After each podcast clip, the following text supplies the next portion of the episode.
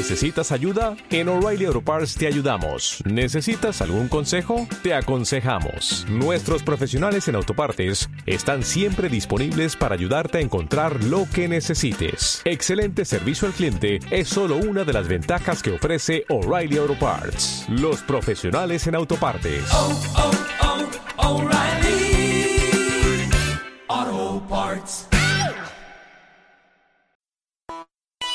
Especiales acústica. Para hablar largo y tendido.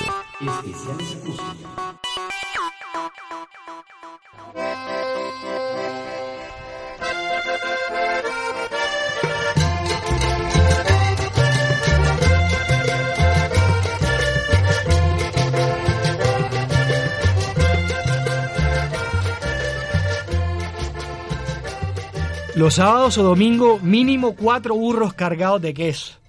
Media hora en carro en esa época, lógico, porque el camino era malo.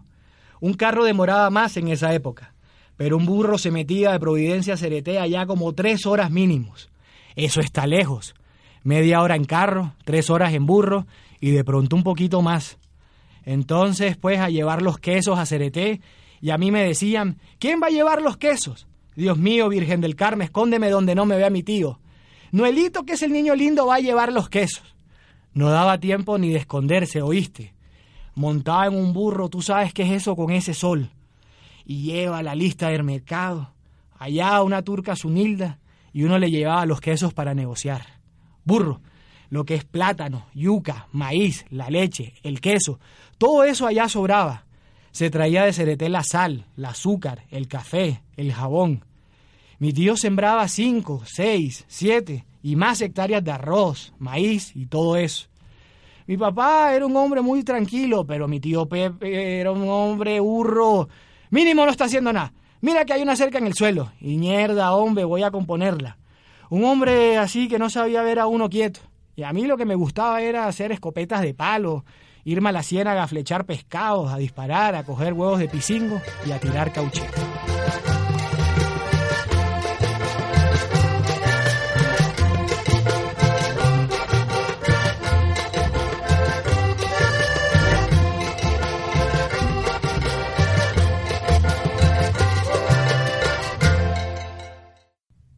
Bienvenidos a Especiales Acústica, hoy en un asocio con Bitácora Noticias. Bienvenidos. Hoy tenemos un invitado muy especial, él es William Puche, ganador de los premios Te Muestra en la Universidad de Quindío. Esta ceremonia tuvo lugar eh, pues precisamente allí en Armenia el 31 de octubre. Eh, William, ¿cómo estás? Hola chicos, ¿qué tal? ¿Todo bien? Muy, Muy bien. bien. Pues él fue ganador a mejor perfil y pues queremos que nos cuente hoy un poco acerca de ese texto que escribió sobre Noel Petro. Eh, lo que escuchábamos al principio era un, Un fragmento. fragmento de este texto Del y texto pues ganador. y William, yo creo que yo quiero que nos cuentes un poco acerca de lo que refleja, digamos, esta parte que leímos acá en un momento y pues ya el resto del texto sobre lo que era la sociedad en Montería de aquella época. ¿De qué nos habla ese texto y ese perfil en particular? Bueno, para nadie es un secreto que la costa ha sido una zona bastante rural y ha sido un poco alejada con respecto a la influencia del Estado. Yo creo que no es un secreto para nadie. Y sin duda toda la parte de Montería, toda la historia de Montería de los años 40, 50, 60, uno la podría decodificar o la podría encontrar como si fuese la- el medioevo. Por ejemplo, precisamente, y no me voy a salir del tema, pero para que tengan en cuenta qué es lo que les voy a tratar de decir. Mi abuelo me contaba que, por ejemplo, él, en el 43, para viajar de Montería hacia Cartagena, que normalmente uno en esta cotidianidad, uno tomaría un carro, tomaría un avión, estaría en una hora, dos horas más o menos, carro seis, dependiendo si está saliendo de Montería hacia allá, hacían un trayecto de todo el río Sinú, y salían por el río Sinú hasta eh, la bahía de, de Cispatá, ahí salían a Coveñas, a, a Tolú, hacían un montón de, viajes hasta Punta Tigua, de ahí subían hasta el canal del Tique, hasta que salían a la bahía de Cartagena. Salían a las 8 de la mañana y se llegaban a las 5 de la tarde del día siguiente. Es decir, somos una ciudad que en ese momento era muy rural. ¿Qué es lo que pasa con todo este tipo de historias ahora sí para que entiendan lo de Noel Petro? Noel Petro es una persona nacida o criada más que todo en una vereda de Montería que se llama Rabo Largo. Y es una vereda que podría ser en tiempos de la lectura occidental como si fuese literal en la media, en la Edad Media. Es andar en burros, es andar en caballos, es andar caminando. Las bicicletas es algo que todavía no ha llegado porque no hay formas, no hay conexiones en el país de geografía tan, tan accidentada que tiene Colombia. Entonces, de una u otra forma, eran sociedades que estaban muy, como muy herméticas ese tipo de contacto con las otras personas y para salir de Montería ya pueden entender todo el proceso que hacía el abuelo para que se dimensione más o menos de qué se trataba, todo el esfuerzo sobrehumano que había para salir adelante. Y Noel Petro sin duda es uno de los personajes más insignias en la música popular colombiana de los años 70, 80 y sin duda, o sea, me atrevo a decir que es el más grande. ¿Dónde lo conociste? A Noel Petro lo conocí, bueno, realmente lo conocí a través de su hijo, que se llama José Noel. Lo conocí vía Facebook, porque tenía muchas ganas de hacer este perfil bi- bi- biográfico sobre él, que primero quería conocerlo, pues, porque me encantaba que una persona na- na- pues, nacida en una, en una vereda de Cereté, que es aún más pueblo que lo que puede llegar a ser mi capital Montería, que ya ahora obviamente ya tiene un desarrollo mucho más impactante y mucho más acelerado de cuando nosotros llegamos a Montería en el 99. Y me encantaba eso, ¿sí o no? Entonces dije, bueno, ¿cómo me contacto con Noel Petro? ¿Cómo hago eso? Así que lo que hice fue que busqué en Facebook Noel Petro a ver qué pasaba y me apareció José Noel Petro, el hijo de él. Así que le dije, bueno, eh, perdón si te molesta, pero quiero contactar a Noel Petro, no sé si tú eres su hijo, familiar, algo, entonces dame una mano con eso. Y fue buenísimo porque él me dijo, claro, él es mi papá, no te preocupes, así que, ¿qué necesitas? Y él me hizo el favor de contactarme con el papá, yo hablé con el papá, y el papá súper amable, claro, vente para acá, para Bogotá, cuando quieras, yo te deseo una entrevista, a mí me encanta eso, que la gente venga donde el burro y lo salude eh, con el animal, como, como él dice. Cuéntanos Eh, cómo era ese apodo de él. ¿De ¿Cómo dónde nació ese apodo? El burro. El burro mocho. El burro mocho. No sé, hay varias, hay varias versiones. Igual él es muy reservado tanto con el origen de su ciudad, pues de su pueblo. Él dice que realmente él nació en, Medell- en Sapo Muerto, es la cosa. Y yo buscando en el mapa, ahí Sapo, Sapo Muerto, Muerto. ¿dónde está Sapo Muerto? En Google Maps. Y le dije, oye burro, ¿dónde queda eso Sapo Muerto? Él me dice, no, no, burro, eso es un chiste que yo le digo a la gente. Yo nací fue en Rabo Largo, eso no, eso es un chiste. Y le pensé a preguntar, bueno, ¿y por qué el apodo? ¿Qué, qué tal cosa?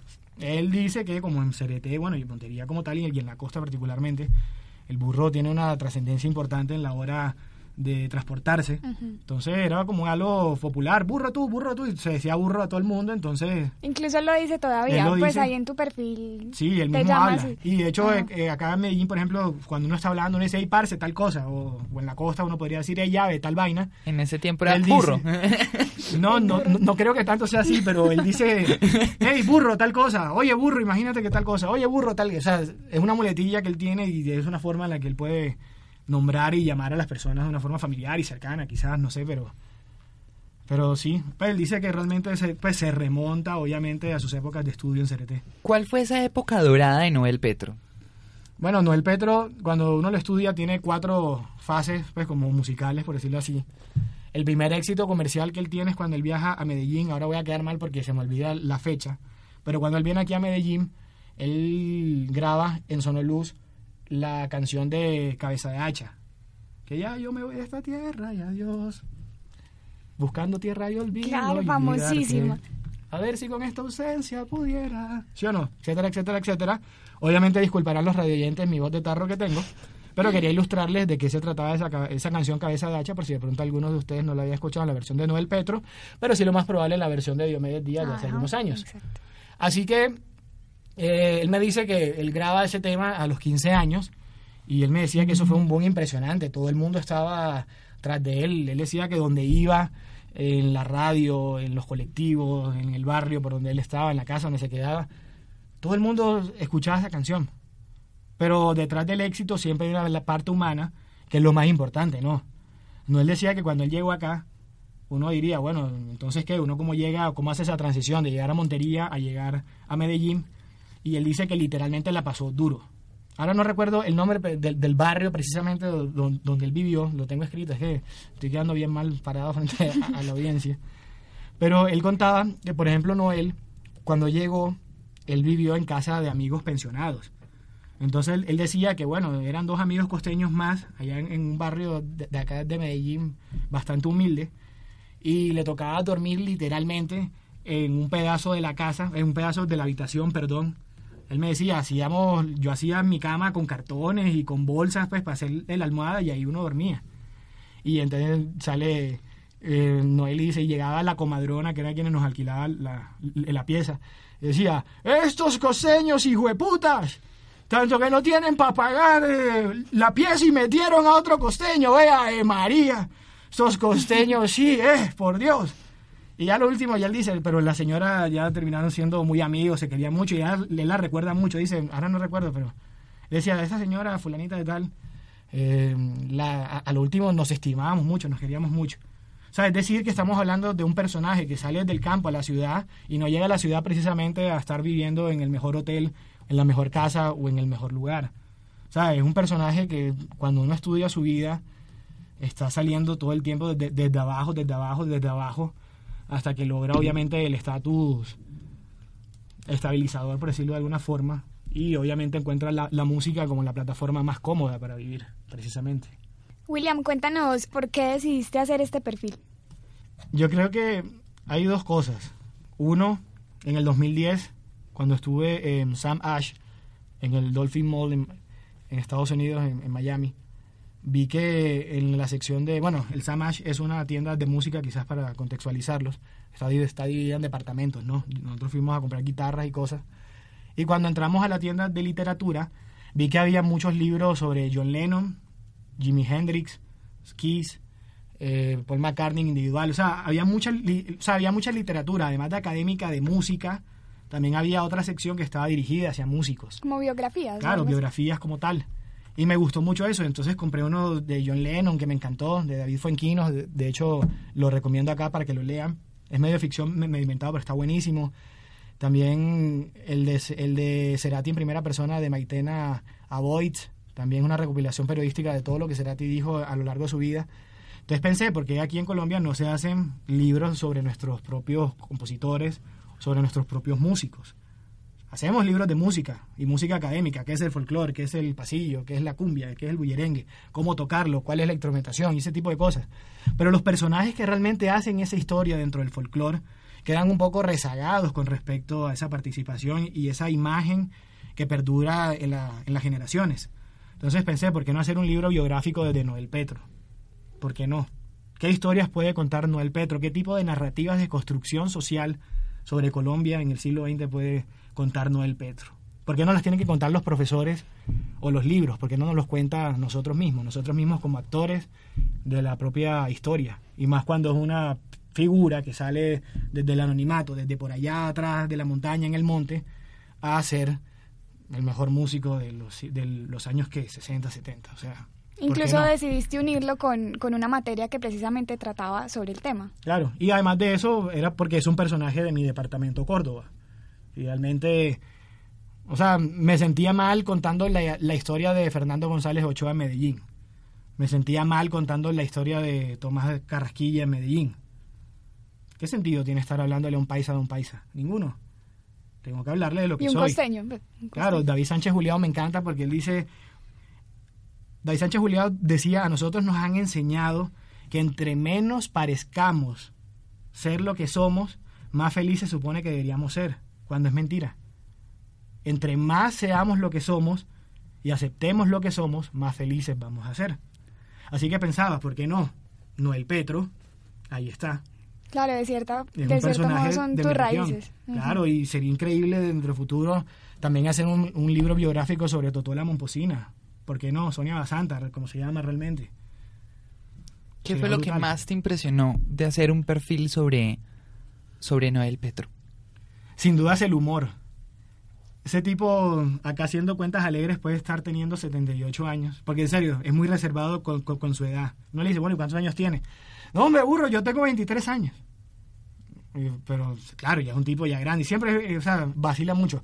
Pero es un tipo que tiene mucho humor y mucha energía. O sea, y las onomatopeyas, que es algo muy característico de, los costeños.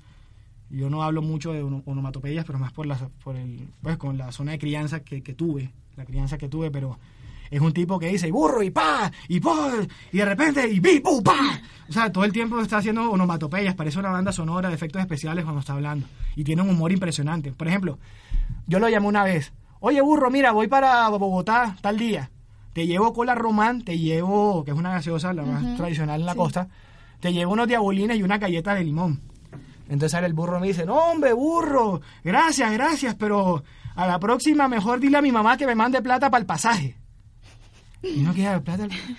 O sea, es un tipo que tiene mucho humor y sin duda escucharlo, escucharlo como se expresa y habla, a pesar de que termina siendo muy autóctono en la forma en la que habla, es un espectáculo. ¿Hiciste varias entrevistas o, o solamente con...? Pues de hecho tengo 10 entrevistas de él. Esto que participé en el, en el, en el concurso de premios Te Muestra de la Universidad del Quindío.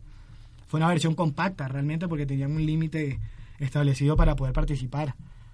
Pero la versión original ya tenemos 80 hojas de biografía. O sea, ya vamos adelantado. El detalle es sentarse a escuchar, transcribir, como sí, sí fue eso, ¿no? Y tratar de darle esa magia realmente, pues, de hacer la transcripción y que se vea reflejado en la, en la escritura. ¿Qué simbolizó para tus carreras, música y comunicación social, hacer todo este recorrido de la mano de Noel?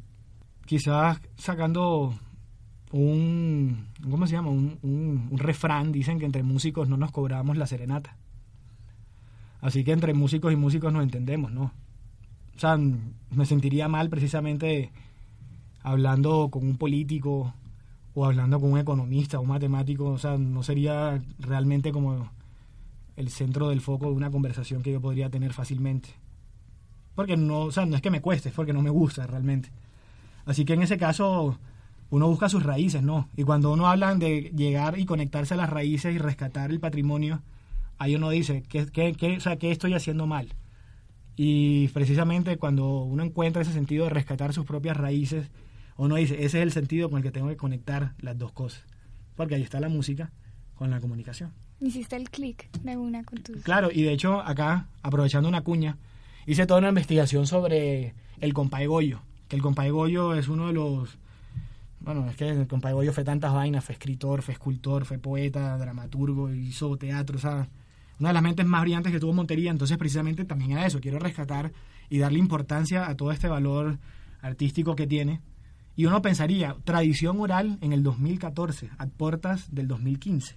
Tradición oral, estamos locos y me encontré buscando personas que, se- supieran y conocieran cómo eran las canciones, por ejemplo, del Compay Goyo, para que me dijeran, "Eh, ¿cómo es la canción del Compay Goyo? No, yo creo que el Compay Goyo era como una canción así, más o menos, decía estas cosas.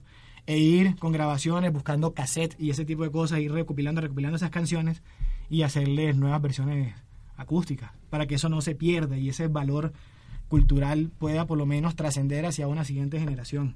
Que por lo menos las generaciones que están naciendo hoy, cuando nosotros tengamos 50 años, por lo menos puedan tener la oportunidad de, que, de saber que esas personas existieron y que esas personas le dieron un gran aporte cultural y musical a la región. Retomando un poco el, el premio pues que te ganaste en la Universidad del Quindío en, en- en los premios te muestra con, con el perfil a Noel Petro, eh, ¿qué significa para William Puche este premio? Pues yo lo dije en público porque me pareció bacano que antes de ser algo, antes de que el libro sea un libro y simplemente sea un simple proyecto de libro, que es- realmente hoy en día es un trabajo universitario, pa- palabras más, palabras menos, ya tenga algún tipo de reconocimiento y más de una universidad externa. Porque nuestros profes en buenas, ellos siempre van a tratar de decirnos las cosas de la mejor manera posible, son muy benévolos y por más buen trabajo que hagamos o mal trabajo que hagamos, su intención siempre es estimularnos con buenas palabras, ¿sí me explico? Así que es salirse de la zona de confort. Y, y más allá de eso, sin duda, o sea, es como, bueno, significa que estamos haciendo bien las vainas. O sea, creo que va en buen camino la, la intención del libro, que antes de ser un libro, ya hay alguien fuera de mi universidad, del contexto y del contorno en el que siempre me muevo mi ecosistema académico, ya alguien haya dicho, ahí sabes que esto está bacano, hay que darle un premio. Pero más allá del premio es el, el confort de conocerme con otras personas, sin duda. Haber salido de la universidad, conocerme con otras personas que también están haciendo trabajos súper interesantes, intercambiar contactos, intercambiar ideas. Y Armenia sin duda es una muy buena ciudad. La gente terminó siendo muy cálida, para que fuera fuera de broma, o sea, un recibimiento bastante cálido, o sea, eran como, venga, venga con nosotros, tiene dónde comer, venga, coma con nosotros, vamos a tener una fiesta, porque no se va y rumbea con nosotros. O sea, era como, qué bacano esto, pues, como esa integración de no sé quién eres tú, y, pero no importa, véngase para acá. ¿Y cómo te enteraste de, de esa convocatoria de esos premios? Bueno, acá sí tengo que darle gracias al perfil que tiene el pregrado de comunicación social de la Universidad FIT, porque ahí fue donde vi el flyer de la convocatoria y dije, bueno, ¿por qué no? Así que realmente fue por ahí donde me enteré, ya vi toda la información que tenían en la plataforma web, em, los premios como tal, pues obviamente las condiciones, términos y ese tipo de cosas, y ya lo presenté. Pero realmente sí, aquí a través del perfil Facebook de la, del pregrado. William, y finalmente, pues a mí me parece como de rescatar también eh, esa, esa iniciativa para participar de premios externos a los que tenemos pues acá en el pregrado de comunicación. ¿Qué tal si le haces una invitación a todos los estudiantes de comunicación para que estén precisamente pendientes también de esas convocatorias externas que reconozcan sus trabajos? Bueno, hoy soy yo. Lo más probable es que mañana sea el que me está escuchando. Así que el ganador puede ser cualquiera el reconocimiento lo puede tener cualquiera y lo más importante es meterle ganas y ponerle como el pecho al asunto.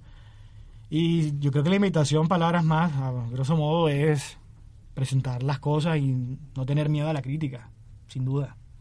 Y más cuando crees que estás haciendo bien las cosas, ¿no? Porque la competencia cuando termina siendo un concurso nacional, termina dando como un peso un poco más fuerte, porque es tu realidad, que es de otra ciudad, versus mi realidad de otra ciudad. ¿Qué puede pasar, eh, por ejemplo, con la gente en Santa Marta que estaba en, Armenia? ¿Qué, ¿Qué, pasa ya con esas historias?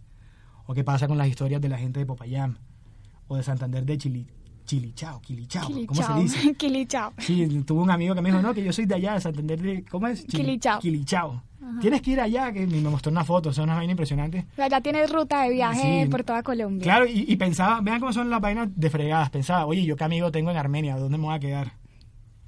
Ahora está buenísimo porque mis amigos de los profesores que, también nos saludaron a, lo último, nos van a mandar un, una, ¿cómo se llama? Un, diploma certificando también, además de la estatuilla. Qué bien. Y, y ya uno tiene más amigos. Y no solamente queda con más amigos de Quindío, sino que queda con amigos de la misma Medellín que también venían de la Universidad UPB o de la Universidad de Medellín. Y es eso, invitar a que la gente participe sin miedo y que muestren lo que tienen que mostrar.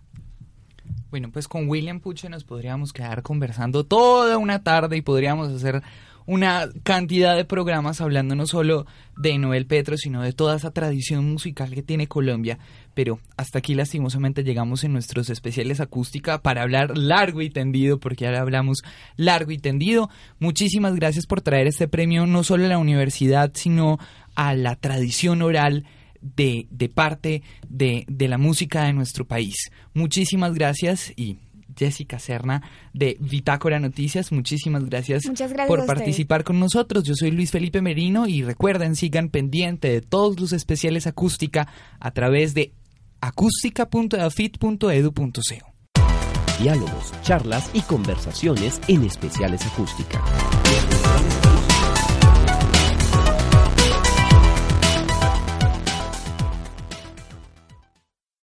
O'Reilly Auto Parts puede ayudarte a encontrar un taller mecánico cerca de ti. Para más información, llama a tu tienda O'Reilly Auto Parts o visita oreillyauto.com. Oh, oh,